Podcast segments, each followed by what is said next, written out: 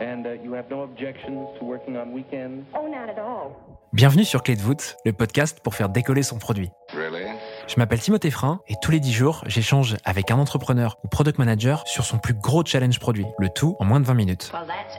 L'intérêt de ce podcast, c'est que tu puisses t'inspirer du quotidien de ses invités pour lancer et faire progresser ton produit. You know Aujourd'hui, j'ai le plaisir d'inviter Michel Ferry sur Clé de voûte. Après un début de carrière en tant que consultant, Michel goûte au produit en lançant sa première boîte en 2015. Trois ans plus tard, il rejoint Yes You en tant que product manager, puis Payfit. C'est de cette dernière boîte incroyable dont nous allons parler aujourd'hui, puisque Michel y occupe actuellement le poste de Director of Product Management. Six ans après sa création, Payfit, c'est 180 millions d'euros levés, 5000 clients et une présence dans 5 pays. Aujourd'hui, Michel vient nous parler d'un challenge produit technique que de nombreux futurs product managers et entrepreneurs seront amenés à rencontrer. Je vous conseille vivement de vous accrocher et surtout de passer un super moment. Bonne écoute. Salut Michel, comment tu vas? Salut Timothée, ça va très bien et toi? Ouais, je suis super content de t'accueillir sur le podcast pour que tu viennes nous parler d'un challenge produit vécu chez Payfit. Et justement, on va y aller. Est-ce que tu peux nous en dire plus sur Payfit? Payfit, c'est une solution de paye et RH qui facilite la vie des petites et moyennes entreprises. Notre public cible, c'est vraiment des, des entreprises de 1 à 100 personnes qui n'ont pas forcément les connaissances nécessaires en paie et en RH. Et nous, on va essayer de euh, leur mettre à disposition des, des, des outils pour leur faire gagner du temps et leur permettre de concentrer leur temps et leur énergie euh, sur des, des tâches à plus forte valeur ajoutée pour leurs employés et leur business. Ok, donc très concrètement, quand vos clients se connectent à la plateforme, qu'est-ce qu'ils voient dessus et à quels services ils ont accès? Euh, nos clients vont être capables de, de saisir toutes les informations nécessaires pour euh, pouvoir euh, générer la paye de manière euh, automatique et programmée. Au-delà de ça, sur les aspects RH, il va y avoir la gestion des notes de frais, la gestion des absences, la gestion automatisée des documents, euh, centraliser toutes les informations clés euh, de, de ces employés, donc, afin de voilà offrir une solution vraiment 360 à ces petites entreprises. Super, merci beaucoup. Je crois que c'est très clair. Si jamais il y a des personnes qui souhaitent en savoir un peu plus sur ce que fait Payfit, il y a une vidéo très bien faite sur leur site que je vous conseille vivement d'aller regarder. Michel, ce serait super intéressant que tu nous en dises un peu plus sur ton rôle et ton périmètre chez Payfit. Du coup, donc nous dans notre Tribe Foundation, notre mission c'est de euh, make PayFit easy to build and easy to use. Et du coup, on va avoir un, un rôle qui est purement euh, plateforme où on est là pour donner des outils et les composants nécessaires aux autres équipes produits pour leur aider à avoir plus d'impact auprès de nos clients finaux. Et une deuxième partie easy to use qui est euh, finalement développer des fonctionnalités qui sont vraiment centrales dans l'expérience euh, RH d'un utilisateur, des, des fonctionnalités qu'on ne vendrait pas forcément en standalone euh, à, à nos clients, mais qui sont là pour ajouter du lien et de la cohérence dans nos diverses expériences RH. Et après, en tant que directeur produit euh, plus particulièrement, les enjeux, ça va être de réfléchir sur des sujets qui sont un petit peu plus long terme que les sujets actuels traités par, par les squads, qui potentiellement vont être cross-tribe, euh, sur lesquels il va y avoir pas mal d'équipes euh, potentiellement impactées par ces initiatives, et de réussir à dégrossir sur ces sujets et euh, clarifier un angle d'attaque, une stratégie qui va euh, souvent s'étaler sur euh, plusieurs quarters et plusieurs équipes. Une fois que ça a été dégrossi, bien entendu, ces sujets vont être appropriés et creusés par les différentes squads qui vont travailler dessus. Très bien. Maintenant que c'est un peu plus clair et qu'on te connaît un peu mieux, est-ce que tu peux nous faire directement rentrer dans le vif du sujet en nous parlant du challenge produit que tu souhaitais aborder aujourd'hui? Bah du coup, ce qui, est, ce qui est important à avoir en tête, c'est que Payfit, historiquement, c'était une solution tout en un et qui avait été construite pour fonctionner seule avec aucune connexion avec euh, d'autres outils euh, dans l'écosystème RH ou de la paye. Et en fait, on s'est rendu compte euh, courant 2019 que c'était quelque chose qui nous limitait trop aujourd'hui dans nos perspectives de croissance et que de plus en plus, les clients s'attendaient à pouvoir avoir euh, des connexions, de la communication entre les différents outils qu'ils utilisaient et que c'était juste trop ambitieux d'espérer pouvoir réussir à fournir une solution qui soit complètement tout en un sur toute la sphère RH et paye et donc qu'il fallait changer de paradigme, il fallait être capable d'aller communiquer avec d'autres produits. Ok, c'est très clair. Pour qu'on comprenne un peu mieux ces histoires de connexion, est-ce que tu pourrais nous donner un exemple de logiciel tierce qui est en mesure de se connecter avec Payfit? Bien sûr. Un exemple de connexion qui est assez euh, parlant dans le dans l'écosystème RH, c'est euh, les informations de tes employés. Par exemple, sur euh, sur Payfit, à chaque fois qu'un nouvel utilisateur entre dans l'entreprise, il va saisir ces informations. Et si par exemple le client utilise un autre outil dédié pour sa gestion des entretiens annuels, il va devoir copier-coller toutes ces informations dans ce deuxième logiciel. Et surtout, à chaque fois qu'il y a un changement en lien avec un de ses employés, par exemple un employé qui change d'équipe, qui change de manager, qui change de salaire, qui change de type de contrat, à chaque fois il va devoir mettre à jour ces informations dans ces différents outils, tâche qui n'a aucune valeur ajoutée, qui est source d'erreur. Et donc concrètement, un exemple d'intégration, c'est euh, celle qu'on a développée euh, récemment avec Elevo, qui permet à nos clients en commun de saisir l'information une seule fois dans Payfit et euh, l'information de ces nouveaux employés ou des employés existants est automatiquement mis à jour dans Elevo. Ok, donc à l'époque, la solution PayFit fonctionnait seule. Vous comprenez qu'il va peut-être falloir ouvrir des connexions à des logiciels tierces. Et comment tu repères ce besoin d'ouvrir des connexions à des logiciels externes? Les premiers signaux qu'on a commencé à observer, c'était surtout au UK, puisque pour le contexte, on est présent dans cinq pays aujourd'hui en Europe, UK, euh, France, Allemagne, euh, Espagne et Italie. Le UK est vraiment un pays qui est beaucoup plus avancé au niveau digitalisation et on rencontrait très fréquemment des clients qui refusaient de signer avec nous à cause de ce manque de connexion avec d'autres outils. Ça, c'était le premier signal qu'on a vu. En y prêtant plus attention, on a commencé à observer euh, la même chose dans une moindre mesure dans les autres pays où on était présent. Et ça, d'autant plus qu'on allait sur des tailles de boîtes importantes. Sur une boîte de 10 euh, salariés, on peut se permettre de faire des copier-coller d'informations. Dès qu'on arrive sur des tailles de boîtes à une centaine d'employés, la quantité d'informations qu'on va être obligé d'aller copier, coller euh, à droite à gauche devient beaucoup plus importante. Et du coup, ce qui était vu comme un nice to have sur des petites entreprises devient vraiment quelque chose de critique sur des grosses entreprises. Ok, et à partir du moment où vous décidez d'attaquer ce chantier, qu'est-ce que tu fais à partir du premier jour avec tes équipes pour commencer à répondre à ce problème? Alors du coup, le, sujet était très large. Il y avait plein d'intégrations potentielles qui avaient déjà été identifiées. On pouvait pas se permettre d'aller dans le détail en allant interroger des, clients sur chaque use case. Ça nous aurait pris euh, des, des mois. Et là, l'objectif, encore une fois, c'était de dégrossir le chantier tout en cessant la possibilité d'aller vraiment creuser les différents types d'intégration par la suite. Concrètement, on a commencé par aller initier des discussions avec les cinq pays euh, dans lesquels on est présent, en allant discuter avec les équipes Customer Success, avec les Sales les Country Managers, euh, les Head of Product locaux, pour comprendre aujourd'hui qu'est-ce qui remontait via leurs prospects et clients en termes d'intégration clé à avoir. On a également fait de, bah, du crunching de data sur les deals qu'on a perdus euh, par manque d'intégration, sur les, tous les tickets que nous remontaient nos clients en lien avec les intégrations. Une fois qu'on a eu les, cette première phase d'analyse de données, Kali et Quanti, on a lancé un survey à nos clients. On a eu 150 réponses pour essayer de quantifier euh, l'impact que pouvaient avoir ces différentes intégrations qu'on avait identifiées. Pour que ce soit un tout petit peu plus clair, euh, par exemple, on avait euh, s'intégrer avec des banques pour faciliter les paiements des employés, s'intégrer avec des logiciels de type Elevo pour permettre de fluidifier la saisie des informations employées. On avait la possibilité d'aller s'intégrer avec des logiciels de comptabilité. Aujourd'hui, il y a toute une étape qui est assez manuelle entre le moment où on a fait la paye et le moment où on veut impacter la comptabilité avec les données de paye. Donc voilà, ça c'est le type d'intégration qu'on analysait. Et là, l'objectif c'était vraiment de se dire, bah, on, on sera incapable de les faire tout à la fois, par lesquels on commence, et pour ça, on voulait s'assurer de comprendre lesquels étaient les plus pénibles pour nos clients actuels. Ouais, donc quand tu dis survey, c'est simplement le mot anglais pour dire sondage. Et justement, je serais très intéressé de savoir à quoi ressemblaient ces sondages. Tu peux nous donner une idée? Concrètement, on a fait apparaître à l'intérieur de PayFit une petite fenêtre qui demandait à nos clients comment est-ce qu'on pouvait les aider en termes d'intégration et euh, finalement de synchronisation des données avec euh, des solutions tierces. Là-dessus, on a eu environ 300 euh, clients qui ont cliqué sur ce lien. Il y avait une trentaine de questions dans le questionnaire,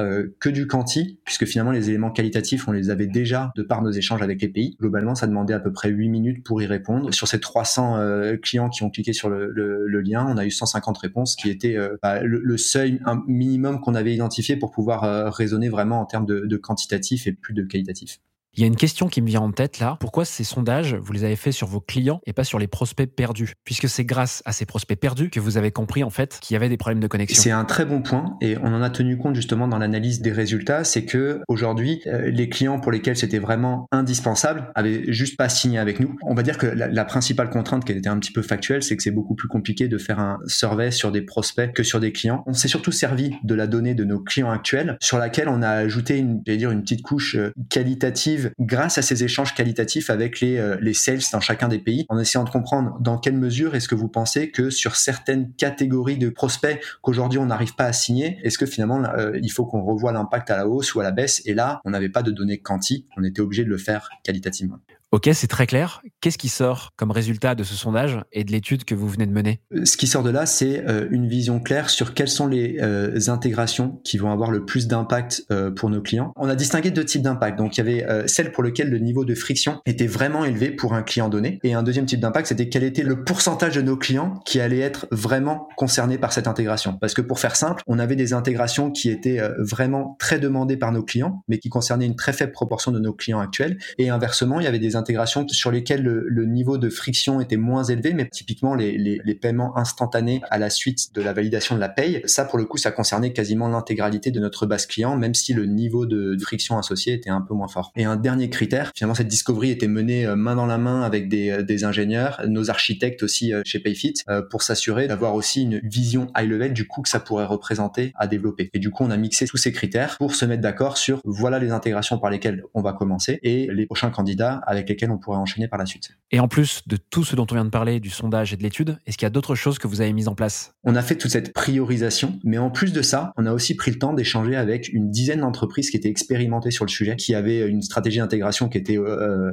live depuis au moins euh, 3-4 ans et qui avaient déjà pu avoir des retours d'expérience sur le sujet. Concrètement, euh, j'ai euh, interrogé des, euh, des, directeurs produits ou des, des seniors PM qui étaient en charge des intégrations sur d'autres solutions SaaS. La plupart SaaS B2B. C'était des questions assez simples. C'était bon bah voilà avec le recul que tu as sur tes intégrations, s'il y a des choses que tu devais refaire autrement, qu'est-ce que ce serait? Quels sont les problèmes que tu n'avais pas anticipés au début et que tu as rencontrés en cours de route? Encore une fois, l'objectif c'était éviter de refaire des, des erreurs qu'on aurait peut-être fait si on s'était lancé tête baissée sur le sujet. Ok, donc effectivement, vous avez collecté des retours de la part de clients, de la part d'experts du métier ou de personnes qui ont vécu cette même expérience d'ouvrir un logiciel. Et qu'est-ce que vous avez fait ensuite? Donc du coup, ça nous a permis d'ajouter un, une dimension euh, additionnelle dans notre réflexion de, euh, de priorisation.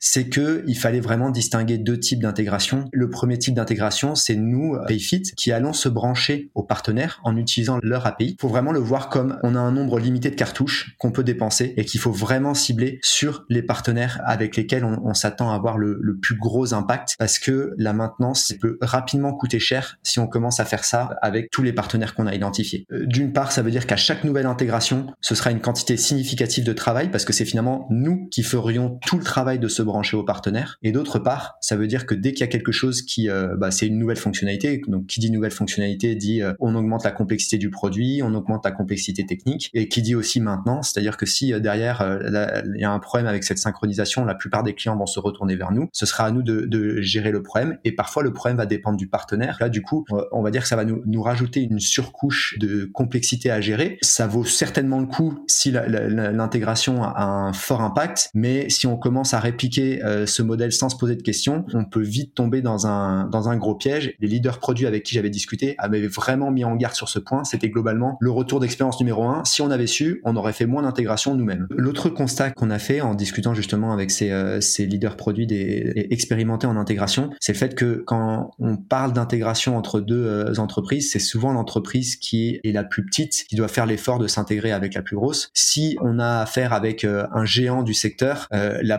probabilité que ce soit lui qui s'intègre à nous est très très faible, donc ça coupe court au débat. A priori, il n'y aura pas d'autre alternative. Dans ce que tu dis, il y a quelque chose qui est pas facile et que beaucoup de product managers et sans doute d'entrepreneurs ont du mal à faire, c'est le fait de prioriser. Dans le cas de ce challenge produit, et comment vous avez fait pour prioriser les chantiers à mener quand vous saviez en interne que techniquement c'était très compliqué à faire? Bah, Du coup, nous on a plutôt priorisé la deuxième approche qui est de dire nous on développe notre propre API chez Payfit et après les différents partenaires peuvent venir se brancher à notre API. Finalement, ça veut dire qu'il y a un gros coût fixe à développer notre API, mais après le coût marginal pour faire un nouvel un nouveau partenariat avec un partenaire est quasiment nul. Pareil, le coût marginal en termes de maintenance est quasiment nul aussi. On avait la chance d'être assez gros finalement à ce stade. On avait déjà une bonne visibilité dans l'écosystème européen. On s'était dit que c'était la voie numéro un qu'on voulait privilégier. Donc on a directement enclenché le travail sur le fait de proposer notre propre API PayFit et c'était un peu le go-to scénario. Donc à savoir quand on avait une, une possible intégration, on commençait toujours par essayer de réfléchir comment est-ce qu'on pourrait euh, le gérer avec notre API à nous. Et si c'était pas possible pour diverses raisons, là, dans ces cas-là, potentiellement, on pouvait se brancher au partenaire, mais on demandait d'avoir un use case business très solide sur l'impact qu'on pensait avoir avec cette intégration pour, euh, encore une fois, éviter de tomber dans, dans ce piège-là. Je fais juste ici une petite parenthèse pour les personnes qui ne sauraient pas concrètement ce qu'est une API. En gros, en français, une API, ça veut dire une interface programmable. Donc concrètement, c'est une page de connexion que PayFit va publier et que toutes les solutions comme PayFit qui souhaitent ouvrir des connexions vont publier également. Et à travers cette page, on peut aller se raccorder à PayFit ou aux autres solutions ayant ouvert des connexions pour créer en fait ce pont entre deux solutions. C'est bien ça, Michel? Exactement. Et donc, pour faire transition sur ce que je viens de décrire, pour vous, la solution et l'API, ça ressemblait à quoi? À une page comme celle que je viens d'évoquer? Ouais, alors la, page, la page de documentation qui explique comment se brancher à notre API. Et euh, bah, bien entendu, le, plus gros de l'effort était de développer l'API en tant que tel. Donc finalement, c'est de permettre à des personnes tierces à PayFit euh, de venir lire ou écrire de la donnée sur PayFit. Je fais vraiment le parallèle avec l'app mobile, mais si tu as commencé ton produit en version desktop, tu vas au début permettre d'avoir juste accès à un nombre restreint de fonctionnalités sur mobile. En fait, pour l'API, ça va être pareil. C'est que globalement, du jour au lendemain, tu vas pas exposer tout ton interface desktop sur API. Ça demanderait beaucoup trop de travail et finalement, ça demanderait de redévelopper complètement ton produit sous la forme d'une API. Et du coup, bah, l'objectif, c'est euh, de créer, entre guillemets, les fonctionnalités de ta version euh, desktop qui te paraissent les plus importantes pour te connecter à des partenaires. On a juste commencé avec une première itération qui était sur le fait de pouvoir justement synchroniser cette donnée employée. Concrètement, la, toute première itération qu'on a faite, c'est permettre à des partenaires d'aller lire les informations employées qui sont sur PayFit et euh, du coup de les mettre à jour en temps réel sur leur solution. Super Michel, merci beaucoup pour toutes ces explications et pour la clarté de tes réponses. Je crois qu'on voit bien ce que vous avez fait. Je pense que c'est quelque chose qui va concerner beaucoup de gens à l'avenir puisqu'il y a énormément de business B2B qui vont être amenés à créer des API. Pour faire transition vers la fin de l'épisode, je vais te poser deux questions Michel qui sont les questions traditionnelles du podcast. Est-ce que tu as retenu une leçon de ce challenge produit? Avant de faire les leçons, je pense qu'il y a quelque chose que j'ai vraiment réalisé en me penchant sur ce sujet API. Je pense que globalement, euh, l'API aujourd'hui, elle est dans la même situation que le mobile il y a 10 ans. Au début, c'était considéré un peu comme euh, gadget, euh, globalement quelque chose qui avait été sous-estimé par l'ensemble de la communauté produit. Et je pense que sur l'API, on est dans la même situation que dans 10 ans. Ce sera une des premières questions qu'on se posera quand on commencera une, une boîte, c'est comment est-ce qu'on compte l'APIser. Et du coup, de manière un petit peu plus activable, moi je pense que pour toute nouvelle startup qui se crée en B2B, je pense que cette réflexion autour des intégrations, elle doit être entamée euh, très rapidement post-product market fit pour réfléchir à comment on peut se brancher dans un écosystème qui existe parce que ça peut être un vrai levier de croissance. On peut avoir euh, des partenariats qui sont mis en place, du partage de prospects, du partage de clients et surtout dans les, premiers stades de croissance d'une entreprise, euh, l'impact peut être extrêmement significatif. Par contre, à ce stade-là, il y a de grandes chances que la startup soit trop petite pour attirer des partenaires potentiels. Donc ça veut dire que ce sera à elle d'aller faire l'effort de se brancher avec les partenaires qu'elle considère les plus importants. Donc ça, c'est le premier conseil que je vois. Enfin, une fois que la startup est un peu plus avancée dans sa vie, donc une fois qu'on a atteint la phase scale-up, qu'on commence à avoir une grosse base de clients, finalement qu'on commence à être attractif à notre tour pour des partenaires potentiels, c'est là où je pense qu'il faut rapidement entamer la réflexion autour du fait de proposer soi-même son API pour permettre à des partenaires de venir se brancher à nous. C'est un peu l'étape ultime où euh, on réussit carrément à créer une plateforme, un écosystème, ce qu'a réussi par exemple à faire euh, Salesforce, hein, en allant permettre à plein de solutions de se plugger rapidement à nous, qui vont rapporter euh, des prospects, mais également une grosse valeur ajoutée pour nos clients actuels, parce que finalement, c'est comme si euh, on rajoutait des nouvelles fonctionnalités, quasiment sans effort de notre côté, dont nos clients communs vont pouvoir bénéficier. Super, merci beaucoup pour cet exemple avec Salesforce, c'est très parlant pour le coup. Pour finir, est-ce que tu as une ressource clé? Il y a un livre que j'ai lu récemment et qui m'a beaucoup plu, euh, Good Strategy, Bad Strategy. Je vois que Marty Kagan a pas mal repris là dans son dernier livre Empowered. Je, je recommande vivement à tout PM ou aspirant PM de, lire ce, super livre. Génial. Merci beaucoup, Michel, pour tous les leviers que tu nous as donnés. On aura peut-être l'occasion d'échanger à nouveau sur un autre épisode de Clé de voûte. Je te souhaite une super continuation. À très vite. Merci. Très bonne continuation à toi aussi, Timothée. À très vite. Merci beaucoup, Michel. Bye. Bye.